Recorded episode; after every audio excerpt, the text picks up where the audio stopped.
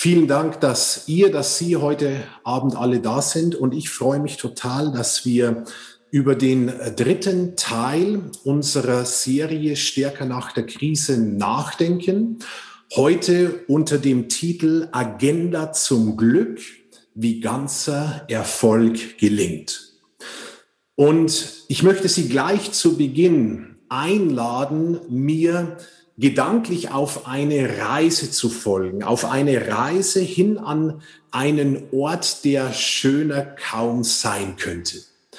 Und ich lade Sie ein, innerlich mal mit mir in die Schweiz zu gehen, in die Schweizer Berge, in den schönen Kanton Graubünden, in eine Gegend rund um den Ort Lenzer Heide.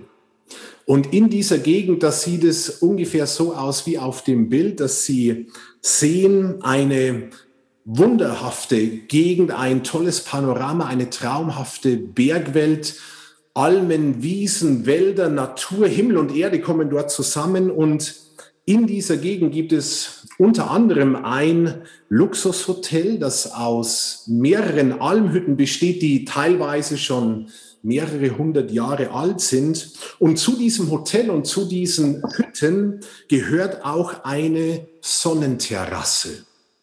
Und von dieser Sonnenterrasse hat man einen Blick ähnlich wie auf diesem Bild in die Weite und Schönheit der Natur zu den Bergen und ins Tal.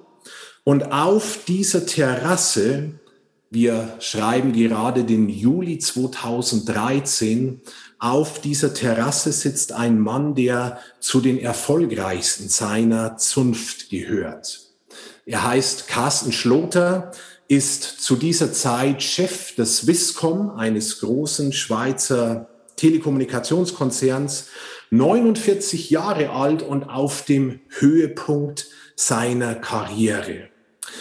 Die Wirtschaftspresse bezeichnet Schloter als einen der dynamischsten Wirtschaftsführer der Schweiz. Er ist im Grunde ein Symbol dafür, was sich junge Leute, die in ihre Karriere einsteigen, als Bild, als Zielbild für Erfolg vorstellen. Und dieser Carsten Schloter sitzt auf dieser Sonnenterrasse. Er ist Sportler, liebt es mit dem Mountainbike zu fahren, liebt es aufzutanken in der Natur.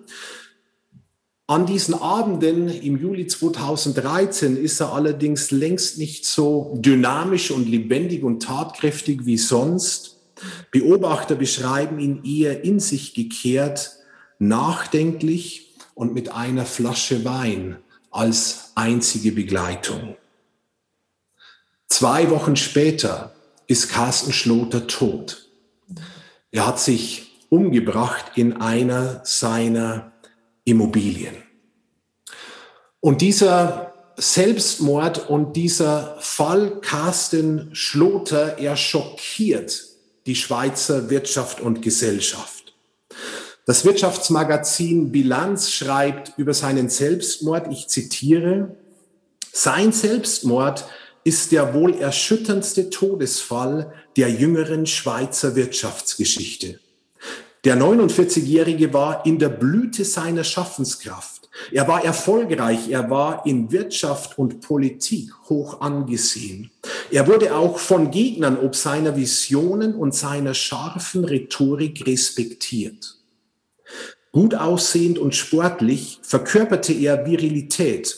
Er war einflussreich und wohlhabend, blieb dabei aber immer bescheiden. Die Karriere des Carsten Schloter schien ungebremst. Zitat Ende.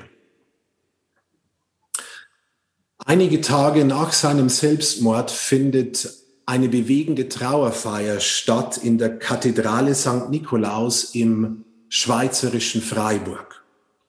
Vor der Kirche wird der Sarg aufgestellt, Blumen auf dem Deckel, darunter ein Päckchen mit Gummibärchen, ein letzter Gruß an den Familienvater.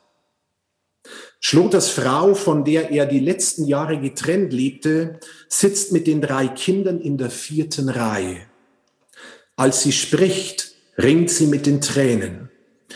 Deine Kinder lieben und vermissen dich, sagt sie.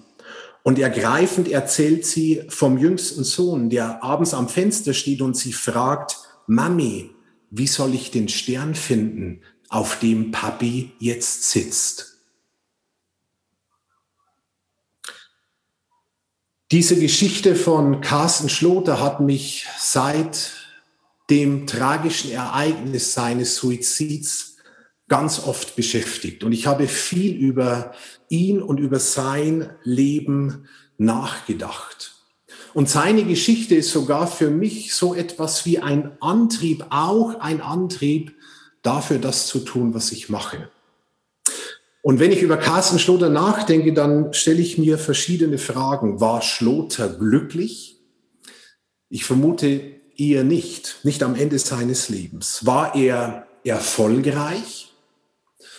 Das ist eine spannende Frage. Und wenn ich darüber nachdenke, dann würde ich sagen, teilerfolgreich schon, in einem Bereich seines Lebens sicher, aber auf das ganze Leben bezogen, würde ich ein Fragezeichen setzen.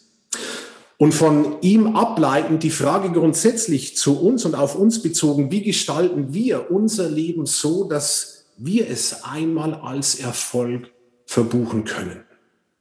Das sind Fragen, die mich massiv beschäftigen, die mich angehen für mein Leben und auf mich und meine Familie bezogen und genauso auf die Menschen, mit denen ich zu tun habe und die mir auf dem Herzen liegen. Führungskräfte, Manager, Unternehmer, Leute in Verantwortung.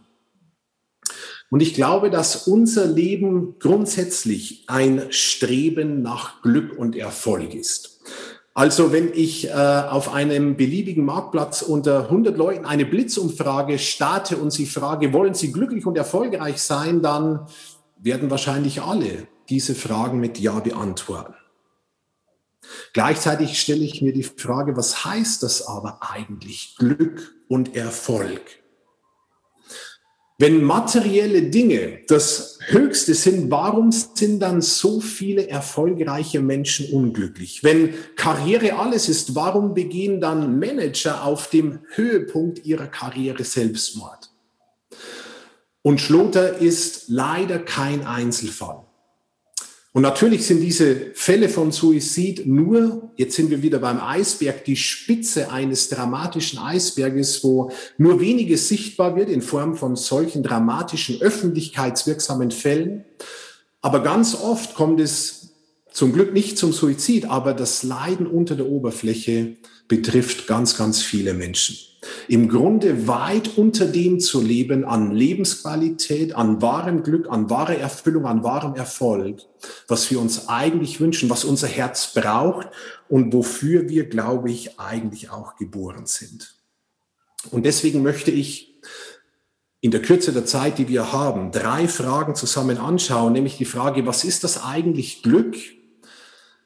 Wie gelingt uns ganzer Erfolg? Und worum geht es im Endeffekt? Was ist unterm Strich das Wichtigste in unserem Leben? Und ich beginne mal mit dieser Frage, was ist Glück? Stellen Sie sich selber mal kurz die Frage, was ist Glück? Haben Sie da für sich schon mal drüber nachgedacht? Interessant ist, wenn man in den Duden hineinschaut, dann wird Glück dort unter anderem beschrieben als ein Zustand der inneren Befriedigung und Hochstimmung. Also Glück hat mit, unserem, äh, mit unseren Emotionen zu tun, mit unserem inneren Empfinden. In der Glücksforschung ist klar, dass im Grunde nur 10 Prozent unseres Glücksempfindens von äußeren Umständen abhängig sind und 90 Prozent unseres Glücksempfindens hängen davon ab, wie wir leben. Und das bringt mich zu dieser These, die ich vorhin schon genannt habe, dieser Denklüge, der wir oft aufsitzen, nämlich dieser Lüge zu glauben, wenn ich gute Umstände im Leben erreiche, dann bin ich automatisch glücklich. Und das ist nach meiner Beobachtung nicht der Fall. Wenn das so wäre, dann wären wir im Westen, in den wohlhabenden Ländern, mit die glücklichsten Menschen der Erde. Ich habe während meiner Zeit in Afrika ein, eine andere Form von Glück kennengelernt. Ich erinnere mich gut im ersten Moment und in den ersten Tagen, als Evi und ich nach Afrika kamen, waren wir zuerst schockiert von der offensichtlichen Armut, die dort herrschte, verglichen mit dem Standard, den wir gewohnt waren. Als wir dann eine Zeit dort leben und verbrachten und die Menschen kennenlernten, dann stellten wir fest, dass sie oft eine tiefere Art von Glück empfinden, die wir bei uns im Westen oft gar nicht so kennen. Und das hat meinen Blick auf das ganze Thema ein bisschen differenzierter gemacht. Also, es geht nicht zuerst um unsere Umstände, sondern es geht mehr um die Frage, wie wir leben. Und diese Frage, wie wir leben, hat mit wieder grundsätzlichen Fragen zu tun, zum Beispiel der Frage, bin ich eigentlich versöhnt mit mir, mit meinem Leben, mit meiner Geschichte? In Seminaren stelle ich manchmal, wenn die Partner dabei sind, ähm, den Frauen die Frage, seid ihr mit dem Beruf eures Partners versöhnt? Und das sind ja in der Regel viel beschäftigte Menschen, die ein hohes Maß ihrer Zeit und Energie in den Job investieren. Und ganz oft, wenn ich diese Frage stelle, dann bekomme ich als Antwort zunächst mal ein ungläubiges Staunen. Weil eben ganz oft nicht Versöhnung die Regel ist, sondern im Grunde eine bewusste oder unbewusste Unversöhntheit. Also bin ich mit mir, mit meinem Leben, mit meiner Geschichte versöhnt? Bin ich in meiner Haltung positiv oder eher kritisch? Und wir kennen das alle, wir begegnen immer wieder Menschen, die im Grunde aus einer kritischen Haltung heraus leben. Und das äußert sich in allem, was sie tun, in der Art, wie sie leben und in der Art, wie sie sprechen. Sehr viel Kritik und Negatives kommt heraus. Worauf setze ich meinen Fokus? Habe ich den Fokus auf das Problem oder auf möglichen Lösungen? Ist mein Leben ein Leben voller Glaube oder eher voller Zweifel? Das sind alles Fragen, die mit unserem inneren Zustand und mit der Frage, wie wir leben, zu tun haben und die in einem hohen Maß unser Glück ausmachen. Wenn man die Wortherkunft von Glück anschaut, dann ist das total interessant, dass das Wort Glück aus dem Mittelhochdeutschen Gelücke kommt und Gelücke bedeutet wiederum so viel wie gelingen. Und das bringt jetzt das Thema Glück auf eine etwas andere Ebene, dass es nicht mehr nur um einen emotionalen Zustand, um einen subjektiven Zustand geht, der mich glücklicherweise vielleicht überfällt, das heißt, ohne dass ich wirklich etwas dafür tun kann, sondern Glück hat mit Gelingen zu tun und auf das Gelingen kann ich Einfluss nehmen. Und das bricht das Thema herunter auf eine Ebene, wo wir aktiv werden können. Und deswegen habe ich versucht, dieses Thema oder die Frage, was ist Glück, mal deutlich zu machen anhand einer ganz einfachen Grafik, nämlich dieses Dreiklangs. Glück steht zu oberst und wäre im Grunde eine Konsequenz von Gelingen, Gelingen meines ganzen Lebens möglichst. Und auf das Gelingen kann ich Einfluss nehmen, links unten. Und durch dieses Einflussnehmen wiederum kann ich mein Glück beeinflussen. Das heißt, die Frage letztendlich unter diesem Aspekt definiert, ob wir glücklich sind oder nicht, hängt sehr viel damit zusammen, wie wir unser Leben leben, ob und wie, in welcher Qualität wir unseren Führungsauftrag wahrnehmen, wie wir die einzelnen Lebensbereiche gestalten. Und das finde ich gut, weil es einen Lösungsweg, einen Handlungsansatz aufzeigt, den wir gehen können. Also Antwort auf die Frage, was ist Glück? Glück ist ein Resultat von Gelingen und auf das Gelingen können wir Einfluss nehmen. Das heißt, wir haben nicht alles, aber einen hohen Teil dessen, wie glücklich wir in unserem Leben sind, tatsächlich selbst mit in unserer Hand. Und das bringt mich zur nächsten Frage, nachdem wir Glück definiert haben. Wie gelingt uns eigentlich ganzer Erfolg? Also wie machen wir das, dass wir Gelingen erreichen im Leben und zwar nicht nur in einem Teilbereich, sondern auf das ganze Leben bezogen? Weil wenn wir an Carsten Schloter denken, und ich habe die Frage gestellt, war er erfolgreich, dann würde ich sagen, ja, in einem Teilbereich schon, aber definitiv nicht, was sein ganzes Leben angeht. Und deswegen möchte ich als nächstes der Frage nachgehen, wie gelingt uns ganzer Erfolg und was ist das eigentlich ganze Erfolg? Wenn man auf der Straße Leute fragt, was Erfolg für sie bedeutet, dann kommt in aller Regel die Antwort in Richtung materiellen Erfolges. Leute sagen, Erfolg heißt für mich Geld verdienen, die Karriereleiter emporklimmen, Wohlstand aneignen. Also in der Regel assoziieren wir mit Erfolg die materielle, die monetäre Dimension. Und das mache ich in der folgenden Grafik deutlich. Erfolg hat aus meiner Sicht drei Dimensionen, diese drei Kreise. Und der äußere Kreis wäre diese Dimension, die ich gerade schon genannt habe, die Dimension unserer Karriere oder unseres Berufes oder des Geldes. Also zu dieser Dimension, zu diesem äußeren Kreis von Erfolg gehören unser Job, gehört unser Einkommen, gehört es, dass wir, wie ich das schon erwähnte, möglichst von uns sagen können, in dem, was wir tun, beruflich, fühlen wir uns wie der Fisch im Wasser. Und es ist total legitim und erstrebenswert, in diesem Bereich Karriere erfolgreich zu sein. Zum Job gehört die Frage des persönlichen Sweet Spots. Und Sweet Spot, wir haben in einer vorherigen Serie darüber gesprochen, äh, Teil der Serie hat mit unseren Vorlieben und Stärken zu tun. Bewege ich mich an dieser Schnittstelle von dem, was ich gut kann und was ich liebe zu tun. Ähm, es hat damit zu tun, Potenzial und Position in Übereinstimmung zu bringen.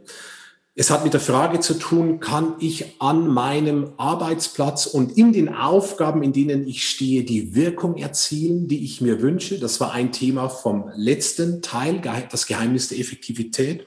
Also all das gehört in diesen Bereich der Karriere oder des Berufes oder des monetären, materiellen Erfolges mit hinein. Und es ist gut, wenn wir dort erfolgreich sind. Das Problem ist allerdings, und das stelle ich immer wieder fest, dass wir erstens Erfolg ureinseitig denken. Meistens hören wir dann auf auf dieser ersten Ebene. Und zweitens, dass auf dem Altar des äußeren Erfolges, des beruflichen Erfolges Menschenopfer dargebracht werden. Und das klingt krass und ist es auch. Wir opfern ganz oft unsere wichtigsten Beziehungen und oft auch uns selbst. Und deswegen braucht Erfolg unbedingt eine zweite Dimension, einen inneren Kreis. Und das wäre der nächste Kreis, nämlich der Kreis, die Dimension der Beziehungen. Und zu diesen Beziehungen gehören natürlich zuerst, wenn vorhanden, äh, die Beziehung zum Partner, die Beziehung zu den Kindern in der Familie, die Beziehung zu Freunden, soziale Kontakte, mein Umfeld, wo ich eingebettet sind bin. Und Beziehungen sind deswegen so entscheidend, weil die Qualität unseres Lebens in einem hohen Maß von der Qualität unserer Beziehungen abhängt. Wenn wir nur einmal darüber nachdenken, was uns im Leben wirklich glücklich macht, dann wird es zu einem hohen Maß mit wohlwollenden, mit glücklichen, mit gesunden, mit gelingenden Beziehungen zu tun haben. Wenn wir uns andersrum die Frage stellen, was unser Leben schwierig macht und was uns besonders viel Energie und Kraft kostet, dann haben diese Dinge oft mit dem Gegenteil, nämlich mit gestörten, mit gespaltenen, mit zerstörten, mit zerrissenen Beziehungen etwas zu tun. Also je gesünder, je heiler, je besser die Beziehungen, in denen wir leben, desto besser unser Leben, desto glücklicher unser Zustand und das Gleiche gilt umgekehrt. Je wichtiger die Beziehungen, je näher die Menschen, um die es geht, desto mehr Einfluss haben diese Beziehungen auf unser Leben. Und längst nicht jeder, der es schafft, im Bereich der Karriere erfolgreich zu sein, schafft das auch in Bezug auf die Beziehungen. Im Gegenteil, ganz viele erfolgreiche, im Beruf erfolgreiche Menschen verlieren auf dem Weg der Karriere Partner, Kinder, Freunde. Und sie haben am Schluss viele Menschen vielleicht um sich herum und sind aber trotzdem einsam übrig geblieben.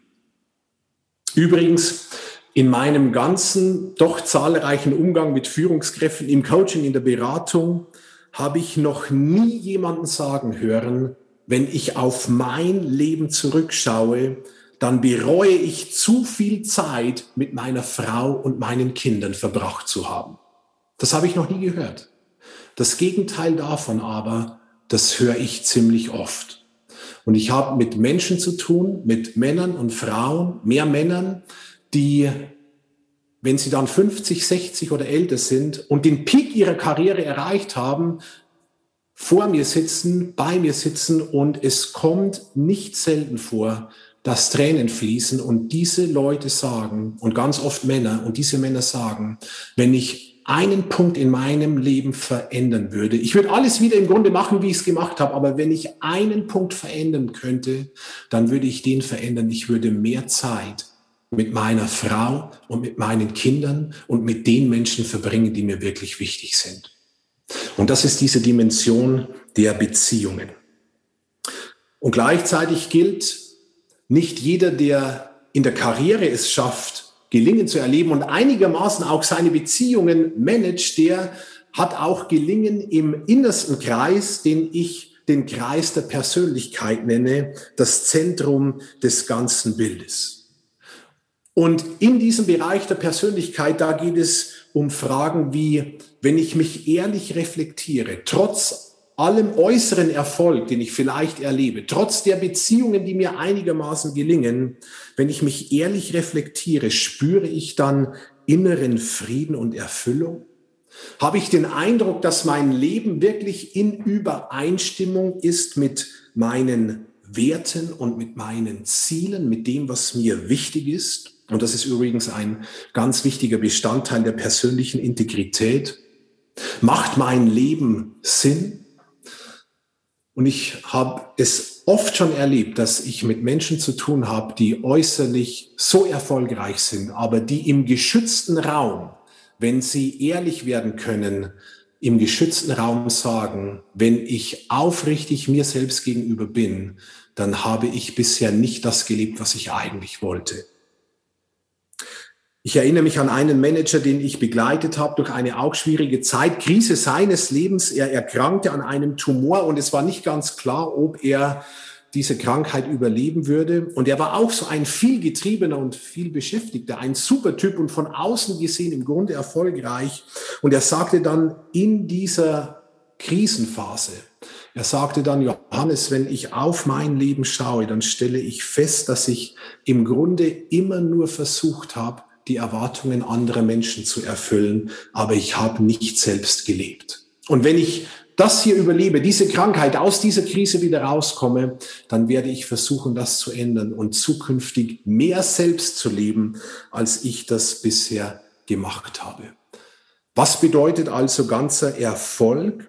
Ganzer Erfolg beginnt, bedeutet ein Gelingen in jedem dieser drei Kreise, bezogen auf meine Karriere, aber auch bezogen auf meine Beziehungen und bezogen auf meine Persönlichkeit. Und jetzt könnte ich hergehen und ich könnte mir dieses Dreikreismodell einfach mal bewusst zu Gemüte führen und ich könnte mir die Frage stellen, wie beurteile ich meinen ganzheitlichen Lebenserfolg? Und dann in einzelne Teilbereiche hineingehen. Bin ich in meinem beruflichen Umfeld an dem Platz, an dem ich sein sollte? Kann ich die Wirkung erzielen, die ich mir wünsche? Wie schauen meine Beziehungen aus? Lebe ich in wohlwollenden, möglichst gesunden, aufrichtigen, erfrischenden, ermutigenden Beziehungen, trotz aller Herausforderungen, aller Krisen und aller Tiefs, die es auch immer wieder gibt, findet echte Versöhnung statt nach Streit und nach Spannungen? Und bezogen auf mein Herz, wie geht's mir eigentlich innerlich? Habe ich wirklich Frieden und Erfüllung und Gewissheit oder bin ich, wenn ich ehrlich bin, ein Getriebener? Wenn ich mir diese drei Kreise so vor Augen male, dann werden für mich drei Aspekte deutlich. Erstens, wenn das Ganze verloren geht, beginnt Leiden. Wenn das Ganze verloren geht, beginnt Leiden. Viele Menschen schaffen es, wie Schloter, in einem Teilbereich ihres Lebens erfolgreich zu sein, oft auf der beruflichen Ebene, aber hinter den Kulissen, auf der Beziehungs- und auf der Herzensebene sieht es oft dürr aus.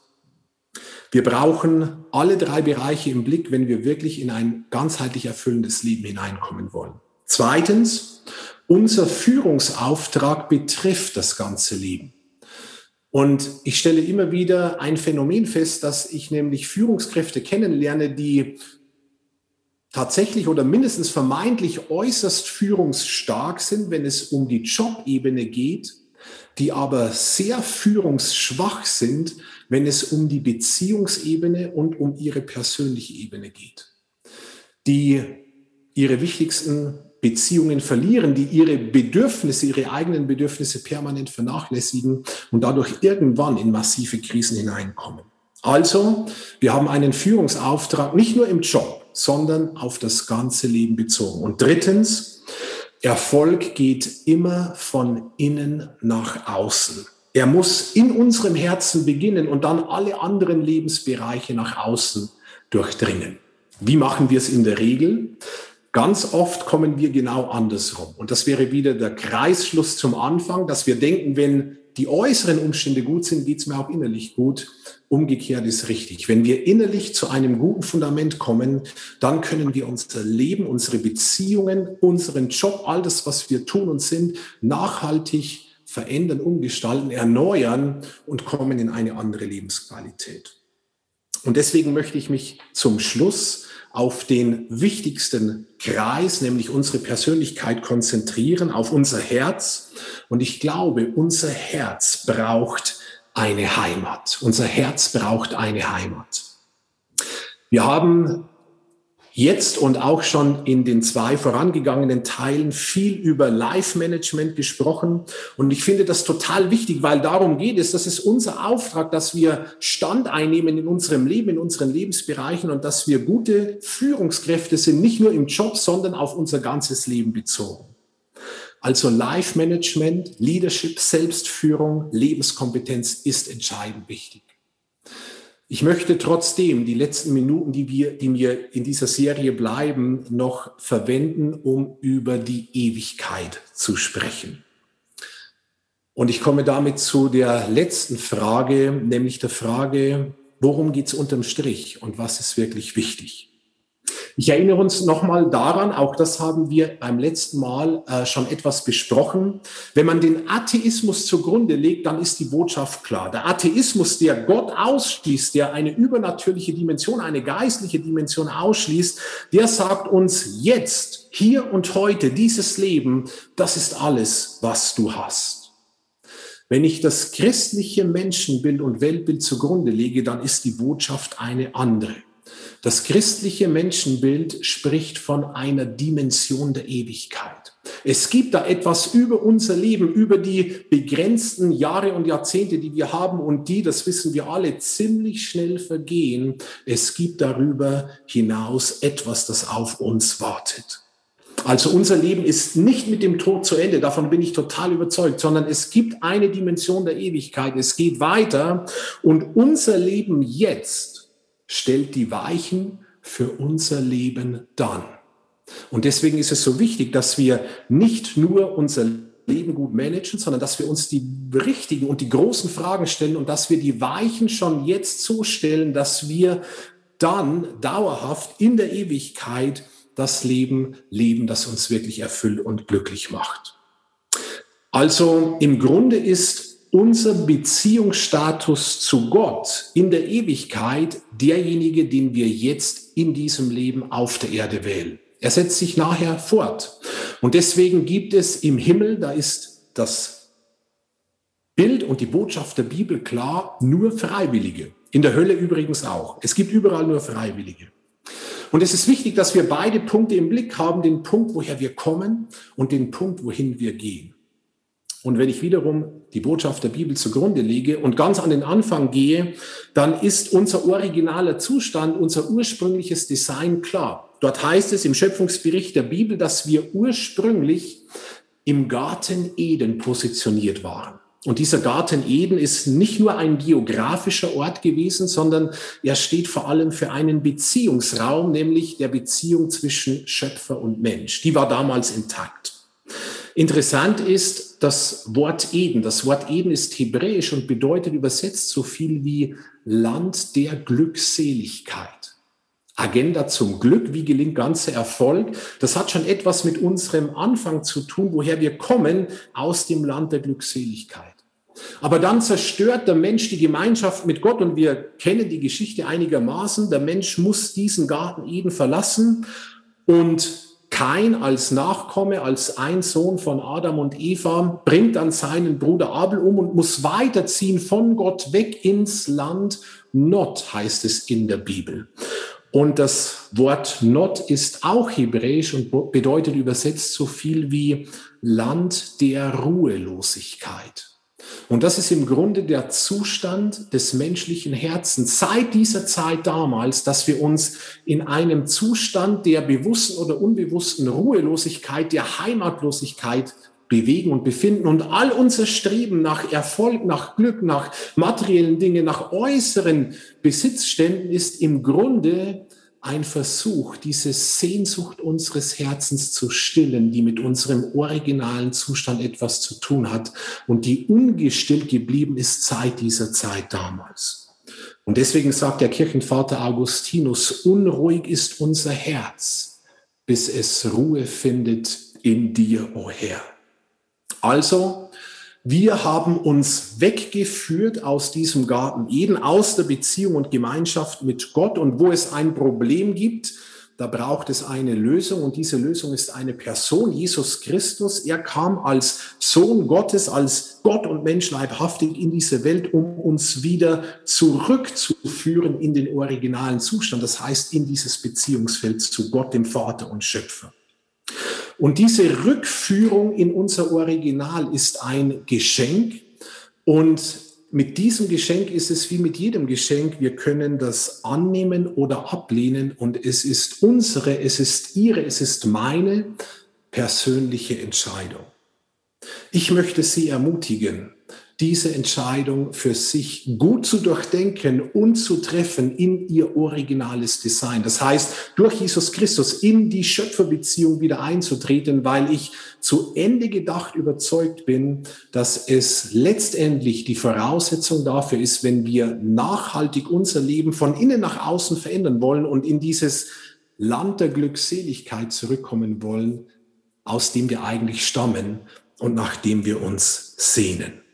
Jetzt wäre die Frage, wir sind ja moderne Menschen, passt dieser Glaube und modernes Leben zusammen?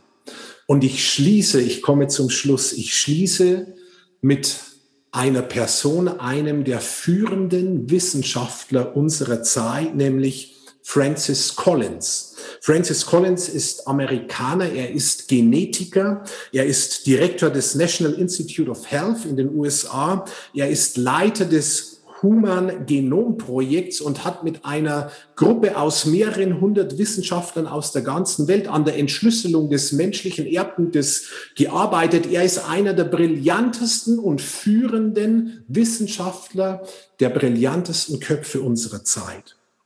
Und Francis Collins, ich hörte vor kurzem ein Interview mit ihm, er erzählte, dass er ganz am Anfang seiner Karriere vor über 45 Jahren schon als damals junger Arzt und Wissenschaftler am Krankenbett einer Patientin saß, die unheilbar erkrankt war und die auf den Tod zuging.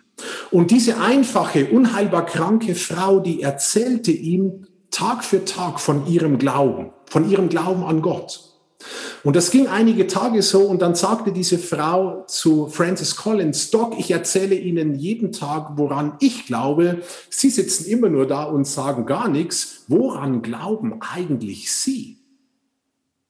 Und diese Frage hat Francis Collins so ins Mark getroffen. Und er sagt heute, das ist die wichtigste Frage, die wir uns in unserem Leben stellen können.